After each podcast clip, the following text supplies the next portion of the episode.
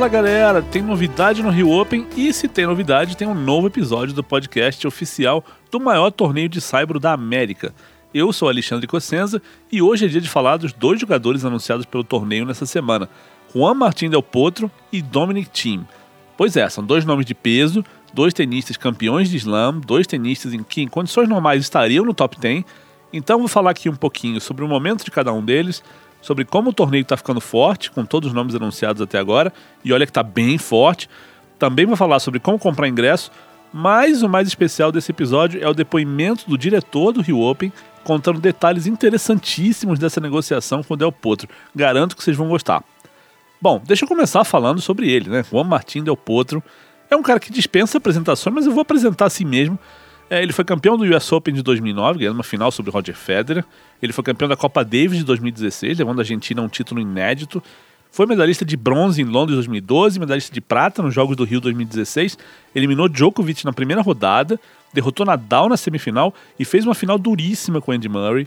É um cara super carismático, mas ele não joga um torneio dessa sequência sul-americana de Saibro desde 2006, quando ele não era nem, no, nem top 100 ainda, ainda era adolescente. É, a última competição dele na América do Sul foi nos Jogos Olímpicos do Rio, mas foi um torneio na quadra dura. Né? E esse anúncio que o Del Potro fez na quinta-feira, confirmando a intenção de jogar não só no Rio, mas também no ATP 250 de Buenos Aires, era um anúncio aguardadíssimo. Para quem não lembra, ele teve uma lesão muito séria no joelho direito, teve uma fratura na rótula e ele não compete desde junho de 2019. De lá para cá ele passou por quatro cirurgias nesse joelho direito e só a última teve um resultado animador. Essa operação foi feita em março de 2021, esse ano, inclusive com o mesmo médico que operou a Luísa Stefani, é, mas né, agora no segundo semestre, a Luísa teve uma ruptura total do ligamento anterior cruzado e buscou esse mesmo médico, o Dr. Jorge Chala, que fez a operação em Chicago. No caso do Del Potro, foi a única intervenção que deu resultados bons o bastante para ele conseguir voltar a treinar e pensar em voltar ao circuito. E é isso que ele quer fazer agora no começo de 2022, jogando no Saibro, inclusive no Rio de Janeiro. O outro grande anúncio da semana, feito pelo Rio Open, veio agora, na sexta-feira, com o austríaco Dominic Thiem. É outro campeão de slam, ganhou o US Open do ano passado, é outro ex-top 10, um cara que foi campeão do Rio Open em 2017, um cara que já fez duas finais de Roland Garros, ou seja, é mais um que coloca o nível dessa chave do Rio Open lá em cima. Sobre o momento do time, ele sofreu uma lesão no punho direito, ele não joga desde Roland Garros, então é mais um que está terminando uma fase de recuperação, mas o Dominic está mais perto de voltar do que o Del Potro, se a gente puder fazer essa comparação assim, né? Ele vai viajar para Melbourne agora, ele deve disputar o Australian Open em janeiro, então quando o Rio Open chegar em fevereiro, a gente já vai saber bem as condições reais do time, e se tudo der certo, vai ser a volta dele ao Saibro, que é o piso favorito dele, e a gente espera que ele volte querendo muito, o que é ótimo para o torneio. E com esses dois nomes, o Rio Open agora tem pelo menos seis tenistas fortíssimos. Nos episódios anteriores do podcast, a gente falou sobre os anúncios do italiano Matteo Berrettini, que é o número 7 do mundo, o norueguês Casper Ruth, que é o número 8 do mundo. Falamos também do espanhol Pablo Carrinho Busta, número 20, e também do espanhol Carlos Alcaraz, que é o número 32. É um grupo bem forte. E, e dá para falar aqui que o, o francês Benoit Paire, que hoje é número 46 do ranking, já postou seu calendário de 2022 nas redes sociais e o Rio Open tá nos planos do francês também. E eu não estou aqui fazendo promessas nem anunciando nada em nome do torneio, mas é bem provável que essa chave ainda tenha outros, pelo menos outros dois top 10, que são o argentino Diego Schwartzman e o chileno Cristian Garim. São dois caras que sempre jogam a sequência sul-americana de Saibro. Os dois, aliás, já foram campeões no Rio Open é, o Schwartzman em 2019 e o Garim em 2020, é, que é o atual campeão do torneio. E repito, não estou aqui cravando que os dois vêm, até porque a lista é, final do torneio ela só fecha quatro semanas antes, então vai estar tá ali no, no meio de janeiro. Mas se a gente olhar as edições passadas do Rio Open, fica fácil identificar quem sempre está por aqui e deve voltar. E dá até para dizer que se não houver desfalques entre esses seis nomes que já manifestaram vontade de vir para o Rio de Janeiro, Olha, esse Rio Open de 2022 pode ter a chave mais forte da sua história. E isso significa muito para um ATP 500 que já teve Nadal e Ferrer. E eu não estou exagerando, eu não sou de exagerar. Bom, mas como eu falei antes, agora é hora da gente ouvir o diretor do Rio Open, Luiz Procópio Carvalho, que a gente chama carinhosamente de Lui. Ele está em Abu Dhabi acompanhando o Mubadala World Tennis Championship, que é um torneio exibição badaladíssimo, mubadaladíssimo, né? E de lá ele conta pra gente como foi essa negociação com o Del Potro. Vamos ouvir o Lui? Bom, Ale, a gente está muito empolgado, esperançoso com a possibilidade dele poder jogar no Brasil, no Rio, depois de tanto tempo. É, como você bem lembra, a última vez que ele jogou no Brasil foi nas Olimpíadas de 2016, quando ele conquistou o coração de todos os brasileiros. Né, ele ganhou na primeira rodada do Djokovic, depois veio fazer a final olímpica contra o Murray. Ele é, ele é o argentino mais amado pelos brasileiros, então desde então eu já vinha mantendo diálogos com, com a equipe dele, com os empresários dele. É, calhou que há pouco tempo ele acabou mudando é, de agência e passou a ser agenciado pela IMG, então passou a fazer parte da família. Isso ajudou bastante no diálogo, até para entender quando que ele estaria planejando a volta dele às quadras, como é que estava o processo de, de reabilitação do joelho. A gente sabe quando esses jogadores voltam de lesão, é, eles olham com cuidado onde eles vão voltar, até pela questão, né, para não é, sofrer nova lesão, então faria sentido ele voltar no Saibro, um piso que é um pouquinho é, menos uh, doloroso para o joelho dele. E, e, as conversas foram avançando, avançando. A gente tinha algumas outras possibilidades na mesa de jogadores, a gente acabou apostando nele, até pela, pela relação e pela confiança que a gente tinha que ele, que ele estaria pronto. É, ainda é uma aposta, né? ainda não temos 100% de certeza se ele vai estar tá pronto é, para fevereiro, mas até pelo progresso é, da reabilitação dele, a gente está confiando que sim.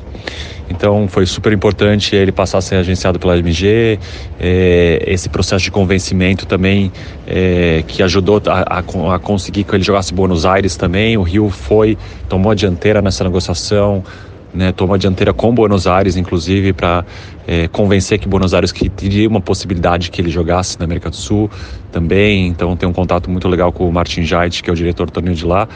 E a gente fez essa aposta e agora a gente está esperando ansiosamente para para ver como é que vai aí o mês de janeiro e o começo de fevereiro é, para contar com ele. A gente acha que né, não vai ser um, uma coisa, uma, uma, decisão que ele vai tomar tão rápido, mas a gente está disposto a esperar e, enfim, a gente acredita que até essa força que o público brasileiro, essa energia boa, né, o hashtag Volta Del Potro, é, pegue para que ele veja o carinho que a gente tem por ele e que, que de fato ele faça mais um retorno para o circuito, né, se não me engano o terceiro ou quarto de lesão, e todos que ele fez ele foi sempre bem sucedido, voltou a ganhar jogos, torneios, então por que não sonhar com o Del Potro aí, voltando o título no Rio Open, afinal com um brasileiro, pintando o cenário ideal.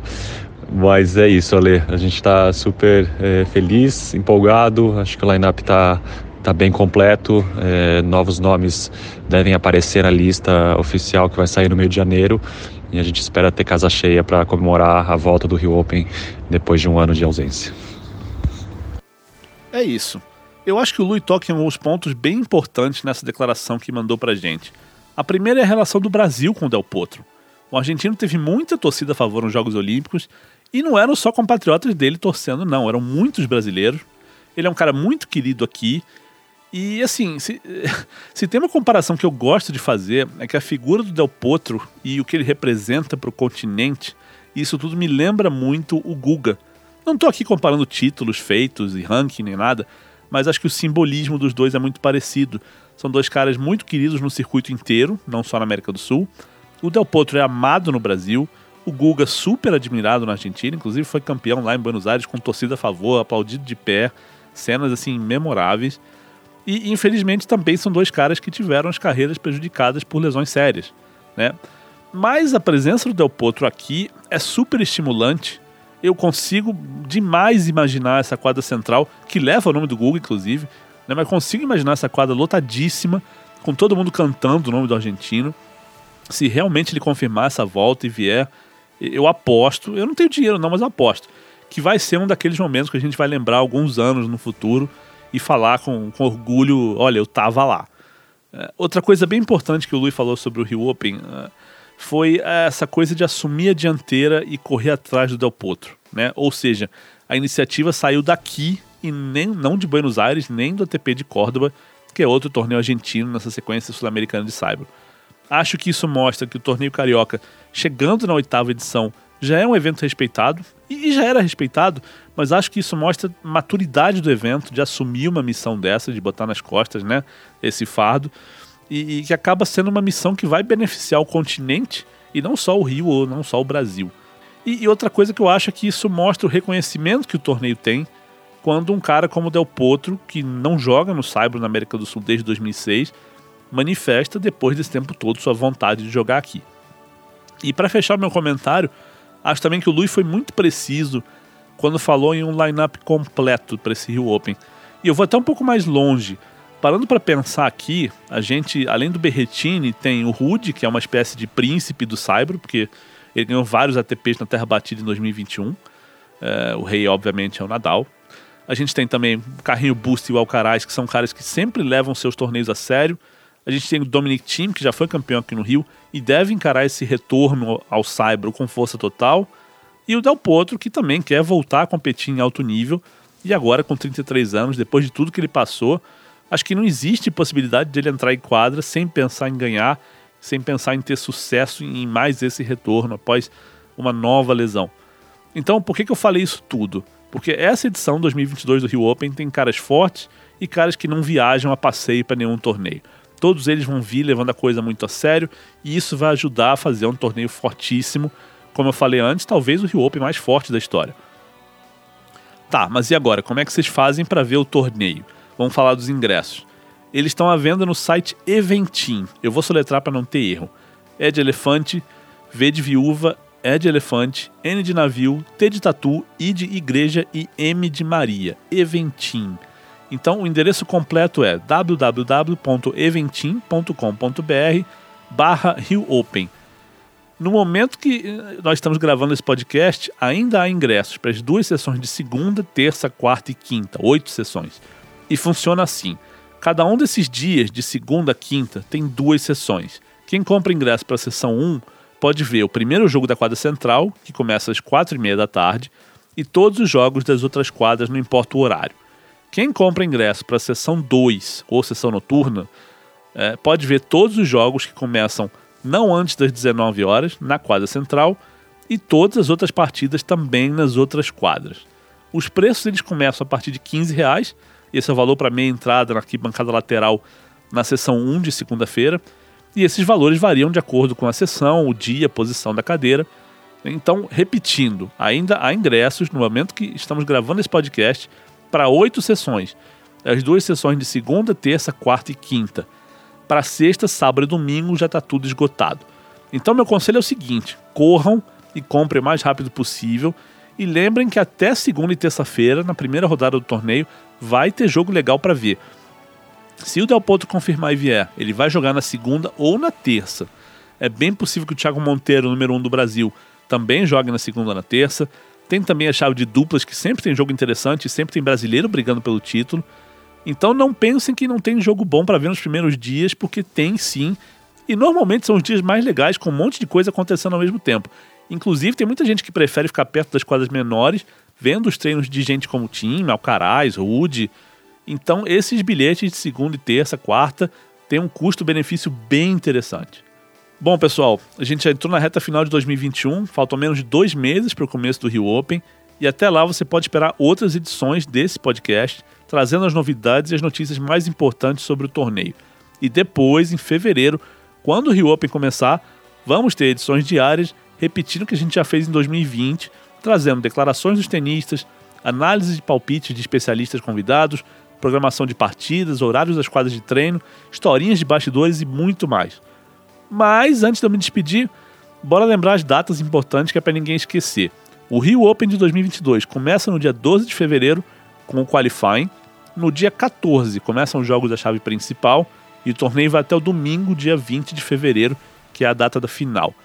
Tudo isso no mesmo local que recebeu o Rio Open nas sete edições anteriores, o Jockey Clube Brasileiro. E repito o pedido de sempre para todo mundo ficar ligado nas redes sociais do torneio: Twitter, Facebook, Instagram e, claro, o podcast. Eu sou Alexandre Cossenza e volto em breve com mais um episódio do podcast Rio Open. Até lá e um abraço.